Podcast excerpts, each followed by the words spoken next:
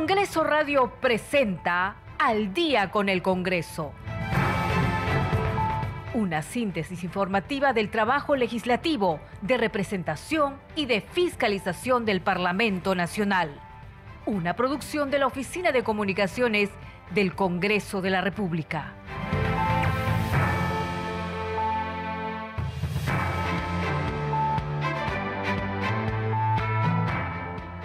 Noche con un minuto, ¿cómo están? Bienvenidos al programa Al Día con el Congreso. Les saluda Danitza Palomino y estas son las principales noticias del Parlamento Nacional.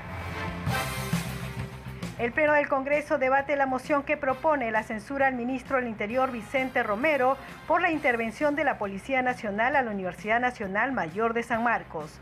El Pleno del Congreso rechazó la admisión de la moción de orden del día 5372 que proponía declarar la incapacidad moral permanente de la presidenta de la República, Dina Boluarte, y por lo tanto declarar la vacancia de la presidencia de la República.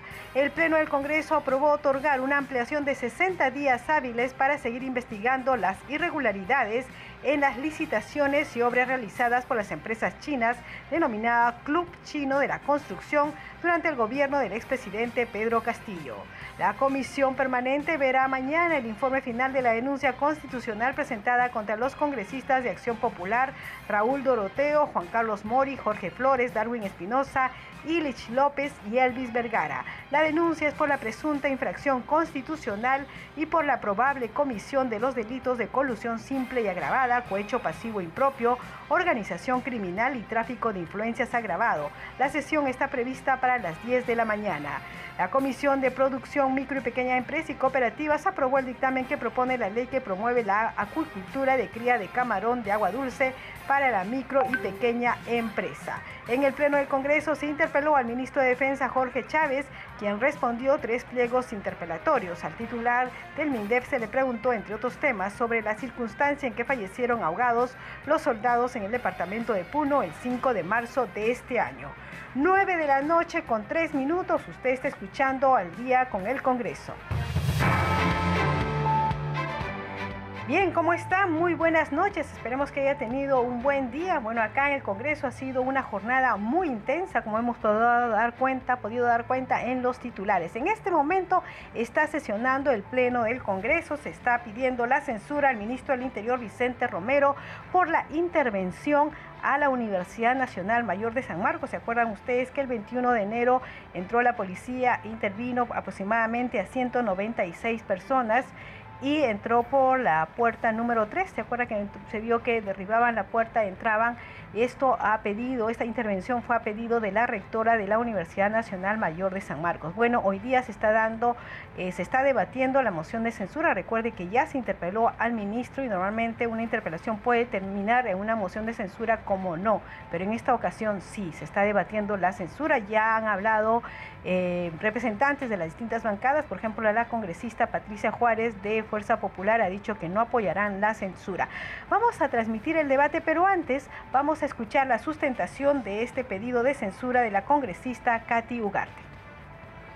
Antes de continuar, pido a los señores congresistas que deseen intervenir en el debate se inscriban a través de sus portavoces. Tiene la palabra la congresista Ugarte Mamani a nombre de los firmantes para que fundamente la moción de censura al ministro del Interior, señor Vicente Romero Fernández, por cinco minutos. Adelante, congresista. Muchas gracias, señor presidente, por su intermedio. También saludo a todos mis colegas congresistas. Señor presidente, como todos pudimos apreciar en las imágenes difundidas por los medios de comunicación, se ve a los efectivos policiales irrumpiendo por la puerta 3 de la Universidad Nacional Mayor de San Marcos, provistos de escudos, cascos y una tanqueta. Además, señor presidente, la DIRCOT ingresa violentamente en la residencia universitaria, que tuvo como perjuicio el daño material de la infraestructura de esta universidad y afectando física y psicológicamente a las personas residentes. Es evidente que ha existido un abuso de autoridad y uso desproporcionado de la fuerza por parte de la policía durante la intervención realizada el 21 de enero del 2023 en la Universidad Nacional Mayor de San Marcos. Por otro lado, la Policía Nacional del Perú debió haber coordinado con el Ministerio Público desde el inicio del operativo policial con el acompañamiento de la Defensoría del Pueblo a fin de garantizar la legalidad y los derechos fundamentales de los intervenidos. En ese sentido, señor presidente, queda claro que existe responsabilidad política por parte del ministro del Interior ante este 9 de la noche con 6 minutos y esta fue la sustentación de la congresista Katy Ugarte. Vamos a ir enseguida a ver eh, cuál es el debate de, eh, de, esta moción de censura, este pedido que se ha hecho en el Congreso de la República. Vamos con el Pleno del Congreso. Está haciendo uso de la palabra el congresista Wilson Quispe. Han hecho uso de su derecho. En tal sentido, nosotros rechazamos y vamos a seguir rechazando esas actitudes que amedrentan la salud y la integridad de cada una de las poblaciones o de los pobladores que han sido lamentablemente detenidos, algunos están, eh, han estado heridos en los hospitales y muchos de ellos hemos acompañado para que puedan apoyarse en la atención en los hospitales y han perdido la vista algunos de ellos. Incluso hay una señora que estaba con una bala en el cuello y lo han tenido que operar de emergencia. Frente a eso, ¿qué dicen? Por eso hemos, hemos indicado varias veces que no estamos de acuerdo que se ordene que salga la policía, ni siquiera de parte de la policía, no hay enfrentamientos. Y cuando hay enfrentamiento de parte del ministro que ordena, en todo caso, ¿eso qué orienta? Orienta que justamente hay un gobierno incapaz que tiene que renunciar, porque el pueblo está pidiendo que renuncie Dina Boluarte con todo su gabinete, porque no han mostrado una gobernabilidad a favor de la población, sino simplemente la discriminación, el raseo. Y justamente, señor presidente, ahora es cuando se tiene que censurar al señor ministro. Muchas gracias, señor presidente. Tiene la palabra la congresista Palacios Guamán Margot, tres minutos. Muy buenas noches, señor presidente, y muy buenas noches a, toda la representación nacional. Detenciones arbitrarias, violaciones del debido proceso y criminalización de ciudadanos, estado de emergencia y allanamientos sin fiscales, militarización en el caso particular de mi región Ayacucho, donde las 10 víctimas fueron masacrados por militares y los videos están ahí. No estamos hablando de cosas que estamos suponiendo, por favor, señores están ahí. Ustedes ven cómo militares persiguen a un grupo de personas y les disparan a quemarropa al cuerpo. ¿Eso no es real?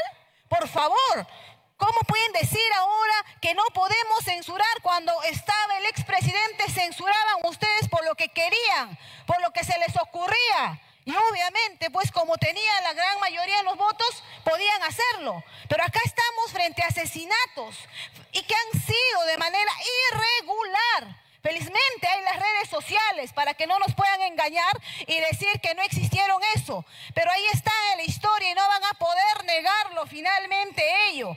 Asimismo también las necropsias de ley de los institutos de medicina legal de Ayacucho, Apurímac, Puno, han señalado que los disparos pertenecen a nuestras fuerzas policiales y militares. Son armamentos que utilizan. Entonces, ¿De qué falsedad estamos nosotros hablando? Hay documentos concretos, claros de nuestras propias instituciones que así lo demandan. Entonces, ¿no queremos ver esa realidad? Es necesario censurar por lo menos en la esfera política a este ministro, que no va a decir pues que él no ha recibido órdenes de nadie, que tampoco ha dado órdenes a sus subalternos. Aquí ningún militar o policía se auto, en este caso se automanda y decide disparar a quemarropa, como lo han hecho particularmente en mi región de Ayacucho, y las necropsias de ley señalan que han sido masacrados por los militares, en el caso de Puno de la misma manera. Y en el caso particular de la Universidad de San Marcos, lo hemos visto cómo han ingresado. Creo que ahí ni siquiera deberíamos hablar. No ha habido presencia del Ministerio Público, han entrado de manera abusiva y arbitraria, han detenido como han querido hacerlo y lo han venido haciendo desde el 7 de diciembre, cuando de de manera masiva detenían al pueblo. ¿Para qué? Para de esa manera amedrentar y acallar y continuar pues con un régimen que se está asemejándose a otro régimen que hemos vivido en los 90 y que mañana se recuerda 31 años de ese régimen. Entonces, por favor, estamos hablando sobre cosas concretas, documentos en el cual no estamos nosotros argumentando situaciones que no existen. Congresista Quito Sarmiento Bernardo, cuatro minutos. Presidente, la única narrativa, el único discurso falso que existe es eso pues de que nos dicen que han habido encapuchados, que se han atrincherado en la Universidad de San Marcos, que, ha habido una usurpación agravada con violencia y todo un conjunto de cosas más, al cual están acostumbrados y a través de sus diversos medios nos van planteando esa narrativa. Pero los hechos concretos son tan evidentes. El 21 de enero de este año, la policía hemos visto cómo ha ingresado a la Universidad Mayor de San Marcos y se ha visto por los distintos, por los distintos canales. Hemos también sido testigos en el lugar que no se permitió el ingreso de la Fiscalía, de la Defensoría del Pueblo, de los abogados y mucho menos pues de los congresistas, porque según algunos éramos asusadores. Claro, Siempre tratan de buscar responsables donde no hay. Pero lo concreto de esto es que hemos tenido 193 detenidos. Hubieron señoras embarazadas, hasta una niña. Se dieron cuenta del error y tuvieron que soltarlos inmediatamente. Pero el problema es que estamos acostumbrados a que, aquí tengamos impunidad a que aquí no se sancione absolutamente nada mientras se reprima a la población, todo está bien. La Defensoría del Pueblo concluye en su informe de que se han identificado allanamientos que no habrían cumplido con los principios de necesidad, proporcionalidad, legalidad y razonabilidad. Cuando entrevistan o cuando preguntan y consultan a 10 de los investigados, señalan nos pusieron de rodillas, pongo entre comillas, enmarrocados y luego permanecimos boca abajo durante más de una hora en medio de intimidaciones que recuerdo así. ¿Qué me haces aquí, terruco? ¿A qué has venido? Váyanse a sus pueblos. Estos cholos han venido a molestar Lima no más. Nadie los necesita. ¿Quién los financia? Ahora se van a para toda su vida. Estas son las frases y de, y de la policía que también se vio en los medios de cómo trató a una de las señoras. Hoy ni siquiera existe alguna sanción administrativa, absolutamente nada. La Fiscalía se ha olvidado por completo respecto a hacer la investigación de estos temas. Nos dicen que van a crear una fiscalía de derechos humanos, pero solamente eso es parte del cuento y la narrativa de la cual están acostumbrados a hacer. Aquí no se puede seguir blindando a ministros o aquellos que fungen de ministros de una dictadura. Aquí también el Congreso es responsable, una mayoría del Congreso es responsable y cómplice de esta situación.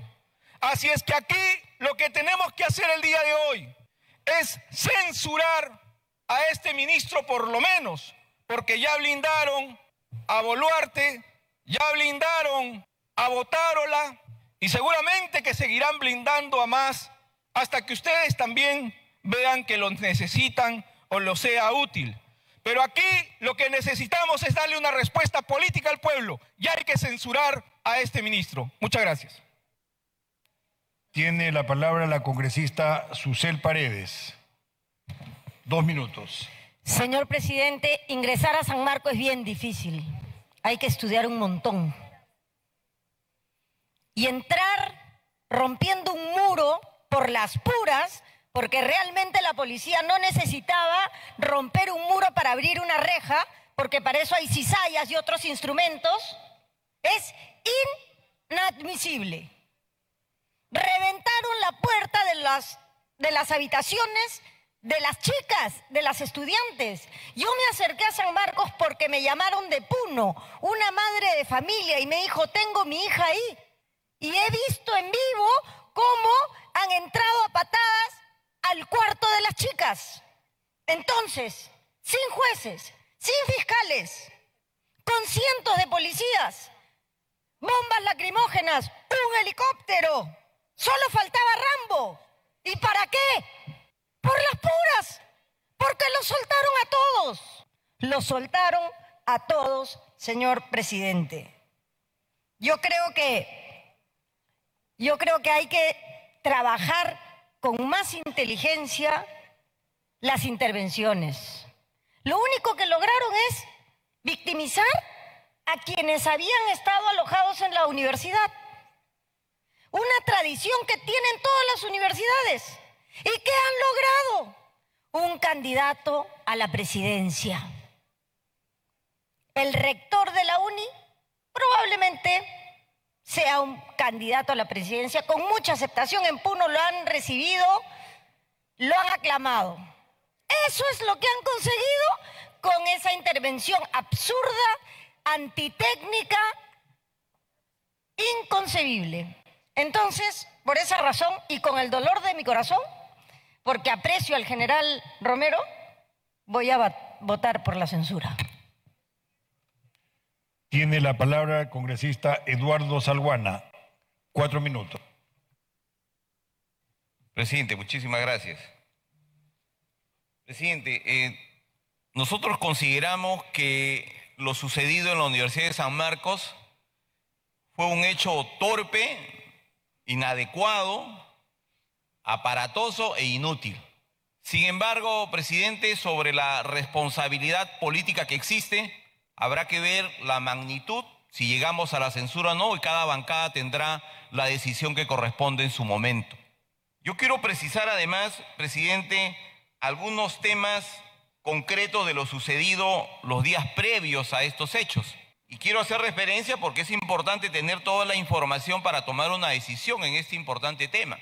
Tengo en mi mano la denuncia fiscal del 18 de enero del, 2023, hecho por el representante legal de la Universidad Nacional de, San Marcos, que denuncia a los que resulten responsables por diversos delitos y señala en los fundamentos de hecho, el día de ayer, 17 de enero, estaba permitido el acceso de los docentes y estudiantes, debido a que la universidad desarrollaba sus actividades de manera regular lo que fue aprovechado por los alumnos para ingresar y reunirse al interior de la puerta 3 y mediante amenazas al personal de seguridad a fin de que no cierren la puerta e impiden el ingreso de las demás personas, facilitaron el ingreso de otros estudiantes y personas desconocidas para tomar el control y posesión del acceso a la referida puerta.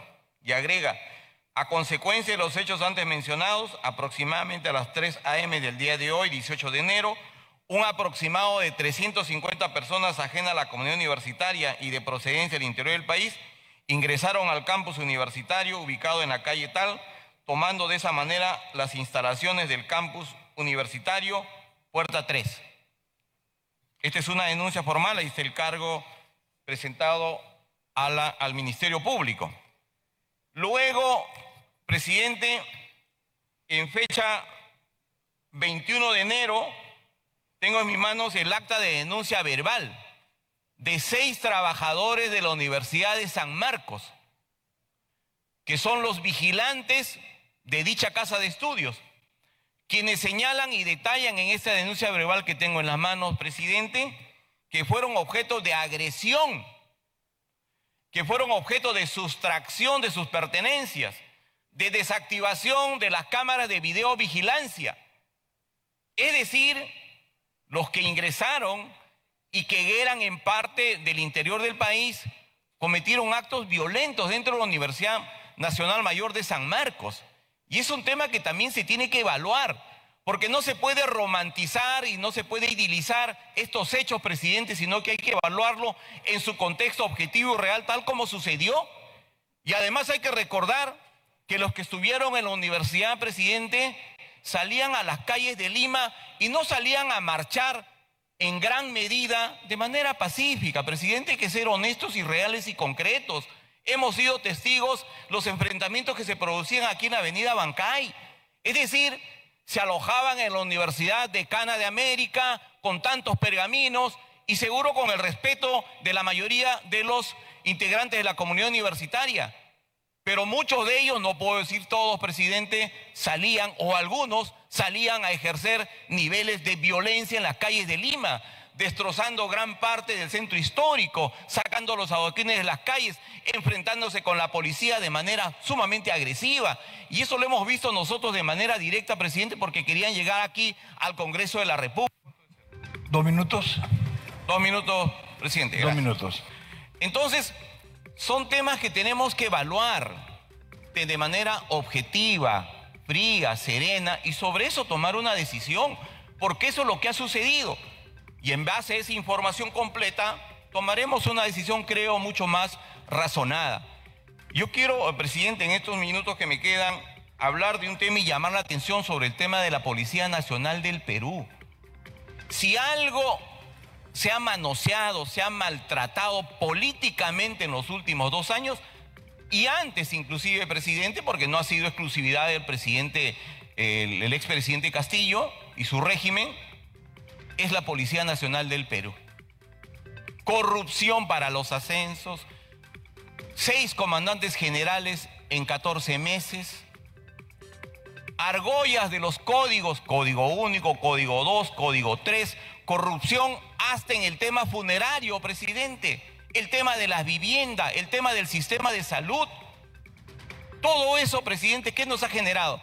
Una policía desmoralizada, una policía sin rumbo, una policía sin estrategia. Y si yo censuraría a un ministro realmente sería por ese maltrato a la policía y por esa incapacidad de generar políticas claras en torno al tema de la seguridad ciudadana. Acá escuchamos a los colegas pedir que se declare en emergencia el Callao, la Libertad, el, sur. Yo igual pediría para Madre de Dios donde la delincuencia campea, las comisarías abandonadas, sin vehículos, sin logística, sin balas, sin capacidad de comunicación, sin teléfonos. Esa es la Policía Nacional del Perú y creo que deberíamos, presidente, tomar alguna medida al respecto y que este debate sirva para decirle al gobierno, oye, hay que reorganizar, pero con seriedad, con profundidad y con ministros realmente comprometidos con el bienestar de la Policía Nacional del Perú y que se comprometan a trabajar por la seguridad de los peruanos. Gracias, presidente. Bien, tiene la palabra con... 9 de la noche con 23 minutos. Usted está escuchando al día con el Congreso y vamos a ir con otro tema que también se ha visto hoy en el Pleno del Congreso y es que el Pleno rechazó la admisión de la moción de orden del día 5372 que proponía declarar la incapacidad moral permanente de la presidenta de la República, Dina Boluarte Segarra, y por lo tanto declarar la vacancia de la presidencia de la República. La fórmula solo obtuvo 37 votos a favor, 64 en contra, 10 abstenciones. En consecuencia, según informó el presidente del Congreso, José William Zapata, el documento pasó al archivo. Vamos a escuchar parte de la sesión. Votación cerrada. Han votado a favor 37 congresistas, en contra 64, 10 abstenciones. En consecuencia, no ha sido admitida la moción de orden del día del pedido de vacancia para la presidencia de la República y pasa al archivo. 9 de la noche con 25 minutos. Hacemos una pausa y regresamos con más información sobre lo que fue la interpelación al ministro del Defensa. Regresamos.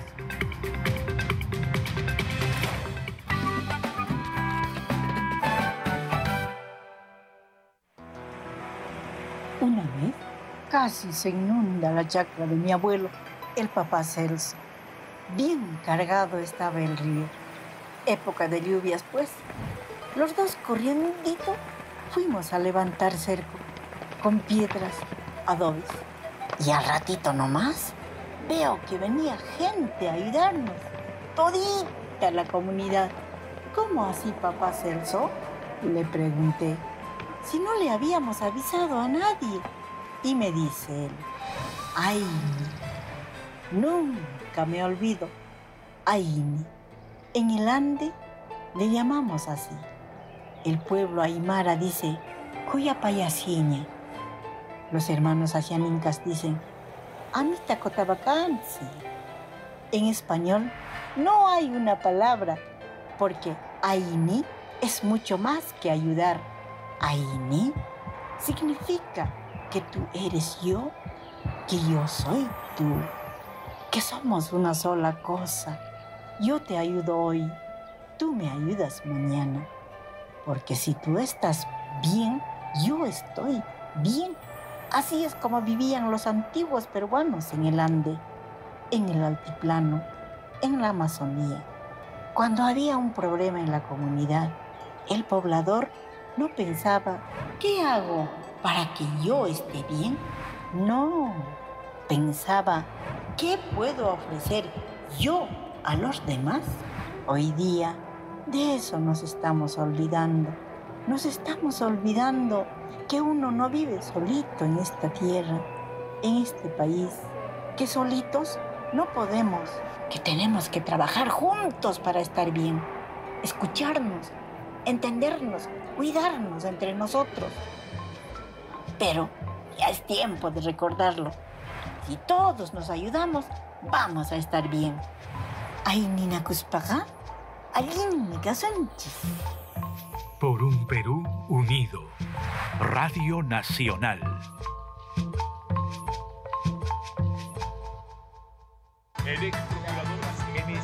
De lunes a viernes somos testigos de innumerables noticias. Y el sábado seleccionamos las que tienen más impacto en la vida de los peruanos para analizarlas a fondo en Diálogo Abierto. Entrevistas con los protagonistas. Análisis y coyuntura nacional. Diálogo Abierto. Sábados a las 8 de la mañana por Nacional.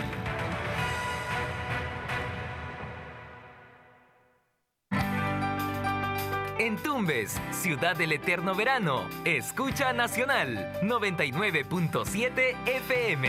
Nacional. La web de Nacional tiene un mundo de historias sonoras esperando por ti. En Nacional Podcast. Radioteatros. Jamás lograrás derrotarme. Eso crees tú. Pero acá tengo los papeles que demuestran mi razón. La cultura andina y amazónica por dentro. Historia, cine, literatura y mucho más en nueve podcasts creados para tus oídos. Ingresa a radionacional.com.pe y dale play a las historias de Nacional Podcast. En el pasado, los ritmos africanos llegaron a este lado del mundo y se transformaron en la salsa, la charanga, el son y toda esa magnífica música que nos identifica y hermana como latinos. Disfrútala aquí, en Clave Swing, lo mejor de la música afrolatina. En Clave Swing, con Roy Rivas Plata, sábados y domingos, a las 9, en Nacional.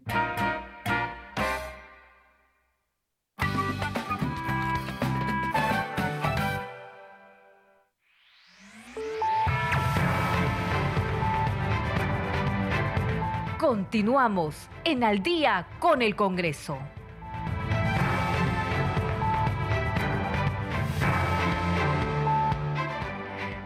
La noche con 29 minutos. Bienvenidos a la segunda media hora del programa Al día con el Congreso. Los estamos acompañando aquí en Radio Nacional. Alberto Casas en la transmisión por YouTube y Rafael Cifuentes en la transmisión por FM. Nosotros aquí en la conducción nos acompaña Danitza Palomino y vamos con los titulares. El Pleno del Congreso debate la moción de censura al ministro del Interior Vicente Romero por la intervención de la Policía Nacional a la Universidad Nacional Mayor de San Marcos. La representación nacional rechazó la admisión de la moción de orden del día 5372 que proponía declarar la incapacidad moral permanente de la Presidenta de la República, Dina Boluarte, y por lo tanto declarar la vacancia de la Presidencia de la República. El Pleno del Congreso aprobó otorgar una ampliación de 60 días hábiles para seguir investigando las irregularidades en las licitaciones y obras realizadas por las empresas chinas denominada Club Chino de la Construcción durante el gobierno del expresidente Pedro Castillo. La comisión permanente verá mañana el informe final de la denuncia constitucional presentada contra los congresistas de Acción Popular Raúl Doroteo, Juan Carlos Mori, Jorge Flores, Darwin Espinosa, Ilis López y Elvis Vergara. La denuncia es por la presunta infracción constitucional y por la probable comisión de los delitos de colusión simple y agravada, cohecho pasivo impropio, organización criminal y tráfico de influencias agravado. La sesión está prevista para las 10 de la mañana. En el Pleno de Congreso se interpeló al ministro de Defensa Jorge Chávez, quien respondió tres pliegos interpelatorios. Al titular del MINDEF se le preguntó, entre otros temas, sobre las circunstancias en que fallecieron ahogados los soldados en el departamento de Puno el 5 de marzo de este año. 9 de la noche con 31 minutos, usted está escuchando al día con el Congreso y vamos a retornar al Pleno del Congreso donde se está debatiendo la moción de censura para el ministro de, em, del Interior, Vicente Romero. Escuchemos al congresista Alejandro Muñante que un objeto contundente como una piedra lanzada desde un, desde, desde un pocos metros o de, con una guaraca, presidente, podía matar a un efectivo policial. Entonces tenemos la ley que habilita a los policías a hacer uso de su arma de reglamento cuando la violencia que se emplea contra ellos es proporcional. Sí, continúe, un minuto. Entonces, presidente, eso no delegitima o mengua la facultad que ha tenido la policía de actuar en estas, en estas acciones, presidente. Por eso nosotros estamos eh, con la idea y exigimos al Ministerio Público que pueda dar cuenta del resultado de sus investigaciones, porque eso es lo que va a determinar si ha habido o no responsabilidad política, eh, ya sea en el ministro o cualquier otra autoridad. Si queremos censurar, si queremos interpelar, si queremos aplicar una sanción política, es porque estamos convencidos, porque la investigación así lo ha determinado. Sin embargo, presidente, hasta este momento no tenemos ese resultados de esas, de esas investigaciones y por ende creo que este, esta censura que hoy se plantea, presidente, no tiene ningún asidero, no tiene ningún correlato. Muchísimas gracias, presidente. Bien, señores congresistas, si no hay otro parlamentario que vaya a hacer uso de la palabra, ha concluido el rol de oradores y se da el punto por debatido. Señores congresistas, sírvanse marcar su asistencia para proceder a votar la moción de censura al ministro del Interior, señor Vicente Romero Fernández. Asistencia.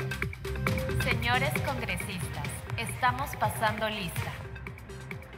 9 de la noche con 33 minutos. Usted está escuchando al día con el Congreso. Ya justamente en el Pleno se va a proceder a, a pasar lista y luego a proceder a votar si se censura o no al ministro del Interior, Vicente Romero, por la incursión de la Policía Nacional a la Universidad Nacional Mayor de San Marcos. Entre tanto, en lo que dura el registro de asistencia y la votación, nosotros vamos a dar cuenta de lo que ha ocurrido también en el Parlamento Nacional. Hay que decir que el ministro de Defensa, Jorge Chávez, respondió ante el Pleno del Congreso tres pliegos interpelatorios, entre otros temas, por la muerte de seis soldados del ejército en el río Ilave de Puno. Aclaró ante la representación nacional que los efectivos de las Fuerzas Armadas oficiales y suboficiales sí están preparados en natación y en natación de combate. Vamos a escucharlo. Pregunta número uno. Para que diga usted, ¿cuáles son los aspectos en los que se basa la preparación y formación militar? Señor ministro.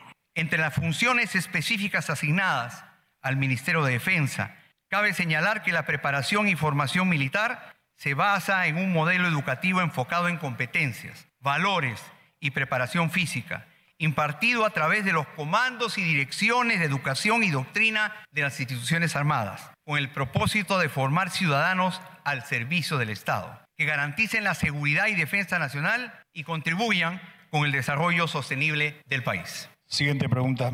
Pregunta número dos. Para que diga usted, ¿al personal militar se les entrena en natación? La preparación de natación comprende nadar con el peso de las bolsas militares y armamento. Ministro. Permítame informar a la representación nacional que las instituciones armadas, ejército, marina y fuerza aérea sí desarrollan la preparación y entrenamiento del personal militar en natación. Con respecto a si la preparación del personal militar en natación incluye el peso de bolsas militares, mochilas y armamento, la respuesta es sí, pues el entrenamiento del personal militar comprende la natación de combate. Siguiente pregunta. Pregunta número 3. Para que diga usted, ¿en el ejército es usual que los militares no sepan nadar? A la fecha, ¿existe población militar que no sabe nadar? Y de ser así, ¿ha identificado un número o porcentaje? Señor ministro. Por su intermedio, señor presidente, permíteme informar a la representación nacional que, de acuerdo a lo expuesto por el ejército del Perú, no es usual que los militares no sepan nadar. Toda vez que en sus programas de instrucción y entrenamiento se considera la práctica de natación. En las instituciones armadas a nivel de oficiales, técnicos y suboficiales, no existe personal que no sepa nadar. Siguiente pregunta. Pregunta número cuatro. Para que diga usted, ¿cuáles fueron los motivos por los que se trasladaron los militares a la ciudad de Puno que finalmente fallecieron? Ministro. Debo manifestar que por información proporcionada por el Comando Conjunto de las Fuerzas Armadas, este desplazamiento táctico de Ilave a Juli se realizó para reforzar la seguridad de la base temporal establecida en el distrito de Juli. Debemos recordar que el día anterior, 4 de marzo, un grupo de población exacerbada quemó la comisaría de Juli e intentó tomar el hotel donde se encontraba una patrulla del ejército. 9 de la noche con 37 minutos todavía se está registrando la asistencia en el Pleno del Congreso de la República. Vamos con otras noticias que también se dieron en el Parlamento. A pedido del congresista José Cueto, la representación nacional guardó un minuto de silencio en memoria de los dos suboficiales de la Policía Nacional que fueron arrastrados el último domingo por la quebrada del río Badén de Kerpón en Olmos, Lambayeque. El minuto de silencio también fue en memoria de los 12 fallecidos que hasta la fecha han dejado los desastres naturales. Gracias, señor presidente. Buenos días. Eh, todos entendemos los desastres que están habiendo en este momento, en gran parte por la dejadez de los diferentes gobiernos y sobre todo las autoridades locales.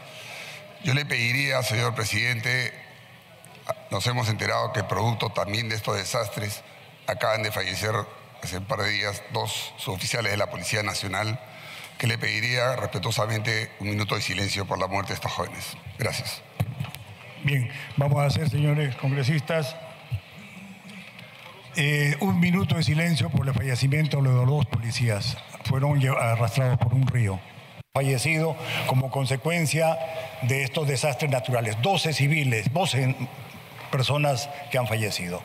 Minuto de silencio. 9 de la noche con 38 minutos y al inicio de la sesión del Pleno, el presidente del Congreso, José William Zapata, destacó que la representación nacional sesiona de forma presencial desde hace tres semanas y conforme al reglamento están exceptuados de asistir a aquellos parlamentarios que se encuentren con descanso médico de viaje o que tenga una razón en particular. Vamos a escucharlo congresistas se pone en conocimiento de la representación nacional, así como información para la ciudadanía mediante eh, los medios de comunicación que nos acompañan en cada pleno, en cada pleno que hace el Congreso de la República, para poner en vuestro conocimiento que para efectos del quórum de las comisiones, efectos del quórum, que las comisiones de Constitución, Ciencia y de Vivienda están sesionando, por consiguiente se considerará a los congresistas asistentes con licencia y podrán intervenir o votar desde los salones donde se encuentran. Esto en el sentido que dice el comunicado que y si cada comunicado que hace el Congreso de la República en relación a asuntos del, del Parlamento se lo remitimos siempre al, al portavoz de cada de cada bancada, de cada grupo parlamentario. Y el portavoz les recomendamos siempre que lo remita a su vez a todo su grupo parlamentario. Por otra parte, también se les envía, envía a los 130 congresistas a sus correos institucionales. Entonces, eso ya se está haciendo hace un, buen tiempo atrás, desde cuando comenzaron los problemas de carácter administrativo. Bien, en ese sentido, como se indicó en el último comunicado, nosotros tenemos ya las sesiones presenciales desde hace tres semanas. Obviamente, conforme dice nuestro reglamento, y el reglamento dice que están exceptuados de venir aquellos que estén con descanso médico, que estén con viaje o que tengan una razón particular y lo envíen por escrito. Y en ese sentido sí se está cumpliendo. Entonces, otro asunto es de que los días jueves, que es el día del pleno establecido para este periodo parlamentario, para los dos periodos parlamentarios, es este, los días jueves. No, ese día no hay ningún tipo de sesión, está establecido en nuestro reglamento, pero el día de hoy es martes y hacemos la sesión del día jueves porque es feriado. Por lo tanto, sí hay la autorización de que puedan estar sesionando las otras comisiones. De, de esta forma es que la virtualidad permite que podamos los congresistas estar presentes en el Congreso de la República. 9 de la noche con 41 minutos todavía se está registrando la asistencia para proceder a la votación para ver si se aprueba o no la moción de censura al ministro del Interior, Vicente Romero. Vamos a ir con más información. El presidente del Congreso, José Williams, dio cuenta de la labor desarrollada por la representación nacional en la situación de emergencia que se vivió por los desastres naturales a fin de coordinar mejor con las autoridades las gestiones y ayuda necesaria. Al inicio de la sesión plenaria, representantes de diversas bancadas hicieron un llamado al Poder Ejecutivo para que tome acciones inmediatas por la difícil situación y emergencia que vive en estos momentos el norte del Perú ante los desastres naturales. Al respecto, el titular del Parlamento Nacional, José Williams Zapata, informó que se ha trasladado información a la presidencia del Consejo de Ministros para mejorar las coordinaciones con las autoridades. Nosotros no decidimos, no tenemos presupuesto, no ordenamos, pero sí podemos llevar los requerimientos de los gobiernos subnacionales entre sí, que es lo que han hecho los congresistas, y llevar requerimientos de los gobiernos subnacionales hacia el gobierno nacional, que es también lo que han hecho los congresistas de todo el norte y doy fe porque abrimos un centro de información donde reportábamos y no reportaban. Varios parlamentarios describieron las angustias y realidad que viven las regiones de Tumbes, Piura, Lambayeque y La Libertad y exigieron al gobierno la ayuda inmediata. Mi llamado al Ejecutivo, a los gobiernos regionales y locales para que se asigne el presupuesto y se ejecute de una manera eficiente y oportuna Solo en Lambayeque, presidente y colegas, las pérdidas son de casi 508 millones de soles, siendo los sectores más afectados el comercio y los servicios. Nuestra gente se está muriendo de hambre. En aguas servidas, tanto Piura, Tumbes y Lambayeque y La Libertad. La inoperancia de OTAS y de todas las autoridades hoy día se necesita ponerse una sola etiqueta y es la región del norte. Gracias porque ustedes están ahí. Nosotros no somos ejecutores, pero tenemos que unirnos. Se siga insistiendo el Ejecutivo para que llegue el apoyo de manera inmediata y oportuna al, norte del, país.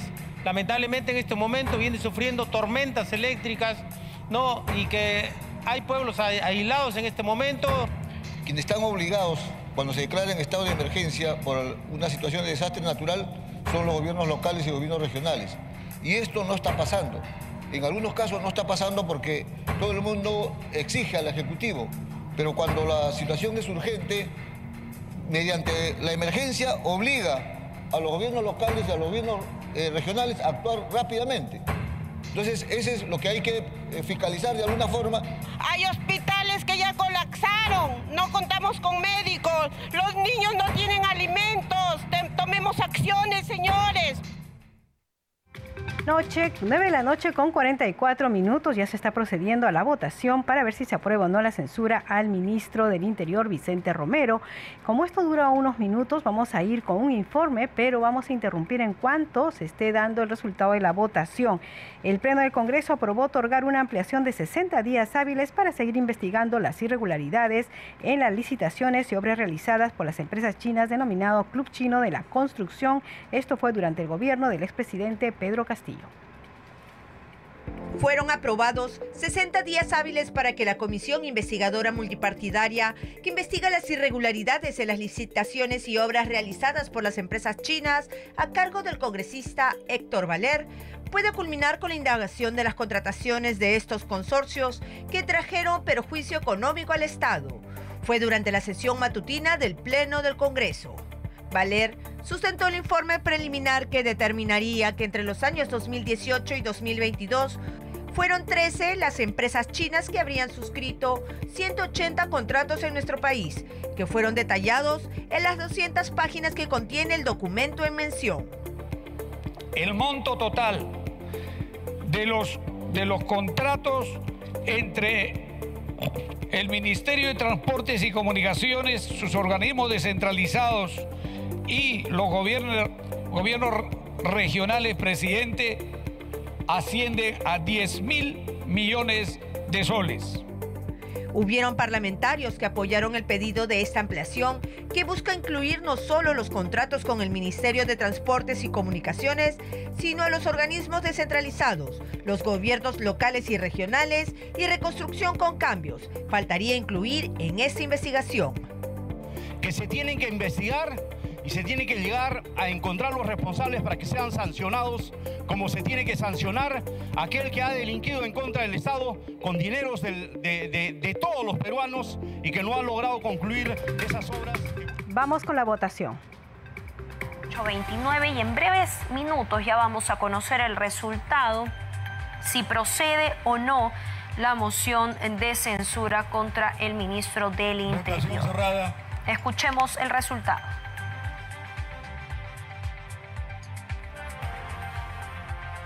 Han votado a favor 42 congresistas, más el congresista Quispe 43, en contra 60, abstenciones 4. Señores congresistas, ha sido rechazada la moción de censura al ministro del Interior, señor Vicente Romero Fernández, por no haber alcanzado el número de votos requerido por el artículo 132 de la Constitución Política del Perú y el artículo 86 del reglamento del Congreso de la República y pasa al archivo. Señor relator, siguiente tema. Del congresista Alegría García, mediante el cual solicita la reconsideración de la votación por la cual no se aprobó el informe final 53.3-2021-2022 CPCR en mayoría, que declara fundada la denuncia contra el congresista Jorge Luis Flores Ancachi por la vulneración de los artículos 1, 2, literales A, B y D del artículo 4 del Código de Ética Parlamentaria, así como los literales C, G, H y J del artículo 3, numerales 4.1, 4.2, 4.3 y 4.4 del artículo 4, literales B y G del artículo 5 y literales A, B y C del artículo 6 del reglamento del Código de Ética Parlamentaria, realizada en la sesión del Pleno del 30 de marzo de 2023.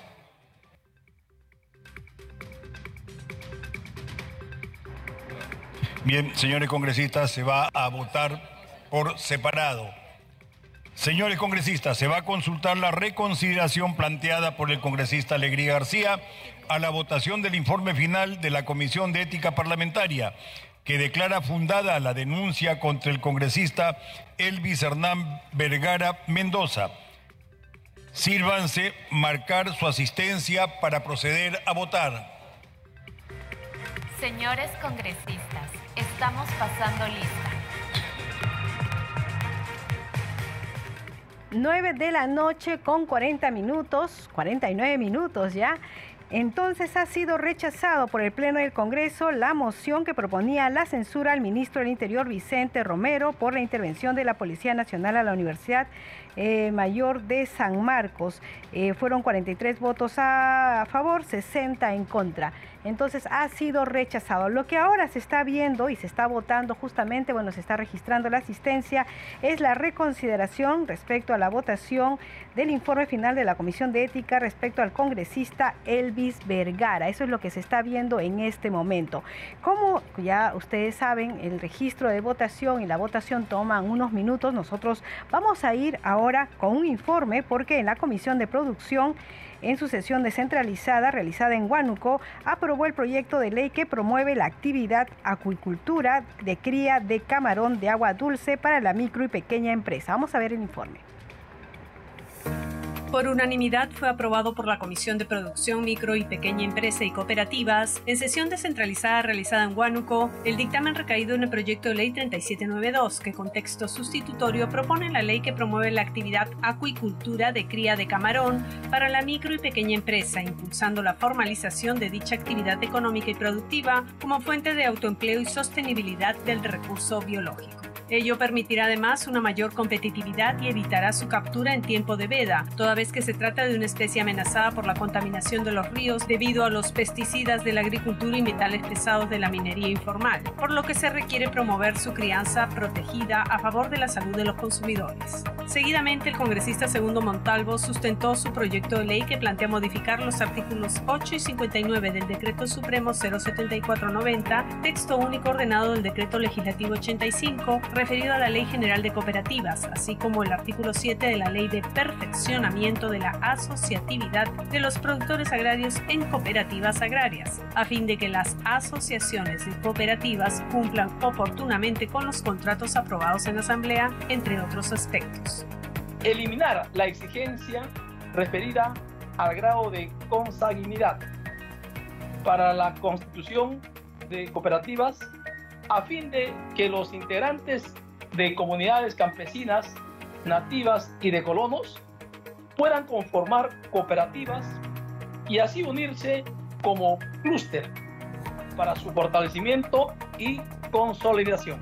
Luego, representantes del Ministerio de la Producción sustentaron el proyecto de ley 2814 presentado por el Poder Ejecutivo por el que se propone la Ley General de Cooperativas con el fin de mejorar la normativa vigente tenemos normas incompletas y con vacíos legales, normas dispersas y que se contraponen a la ley vigente, inaplicabilidad de las normas de los GORES, un reglamento de la Ley General de Cooperativas que nunca se llegó a promulgar. Finalmente, el congresista Alex Paredes sustentó su propuesta de ley que modifica el decreto legislativo 85 de la Ley General de Cooperativas.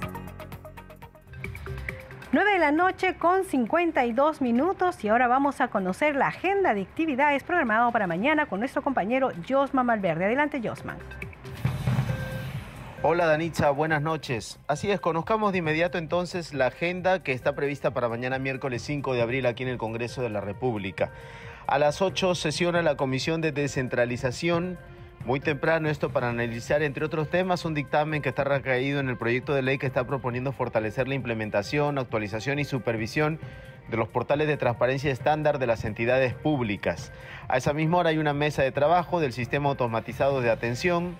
También sesionará a las 9 igual la Comisión de Fiscalización que eh, viene investigando las presuntas irregularidades e injerencias externas en la Policía Nacional del Perú y en el Ministerio del Interior y presuntas acciones para establecer un servicio de inteligencia paralelo durante el gobierno del expresidente Pedro Castillo. Esto va a ser a las 9 de la mañana y a las 9 y 30 sesionará la Comisión de Salud y también la Comisión de Economía.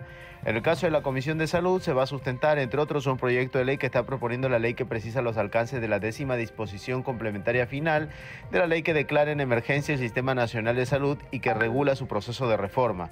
En el caso de la Comisión de Economía se va a recibir la exposición sobre las iniciativas legislativas del retiro de fondos de las AFP y propuesta de una reforma integral del sistema previsional en el Perú.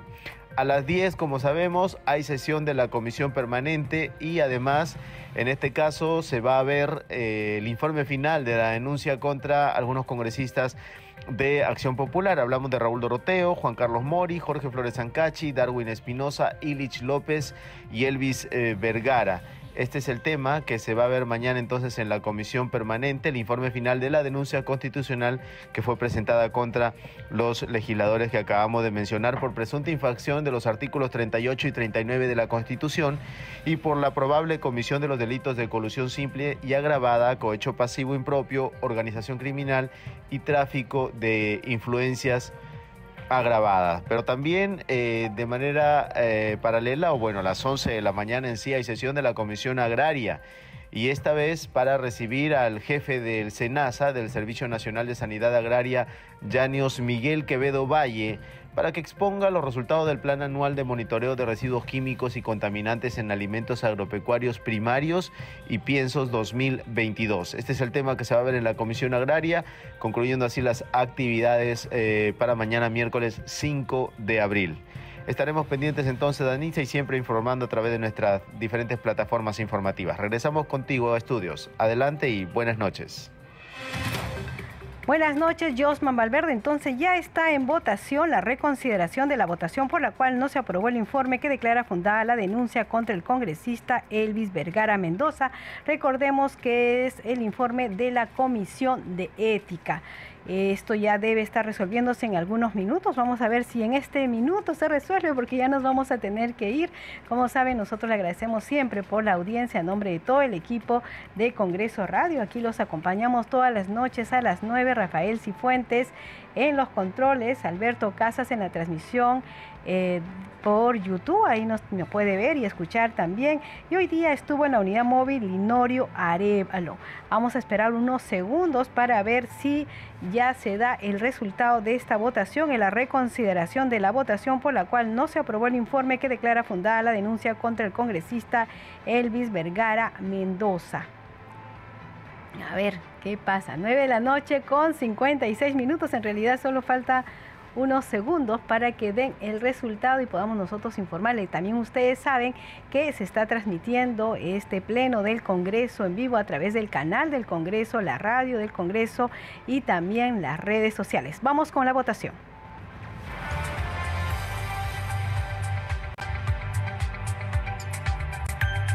Señores congresistas, estamos en votación. Señores congresistas, Estamos en votación. Bien, votación cerrada.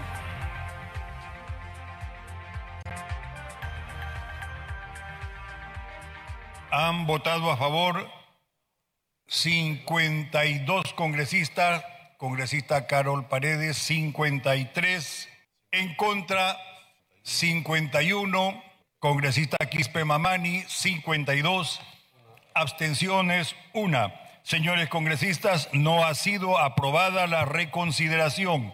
En consecuencia, se continuará. 9 de la noche con 57 minutos. Nos despedimos. Ya con nosotros será mañana a las 9 de la noche. Adiós.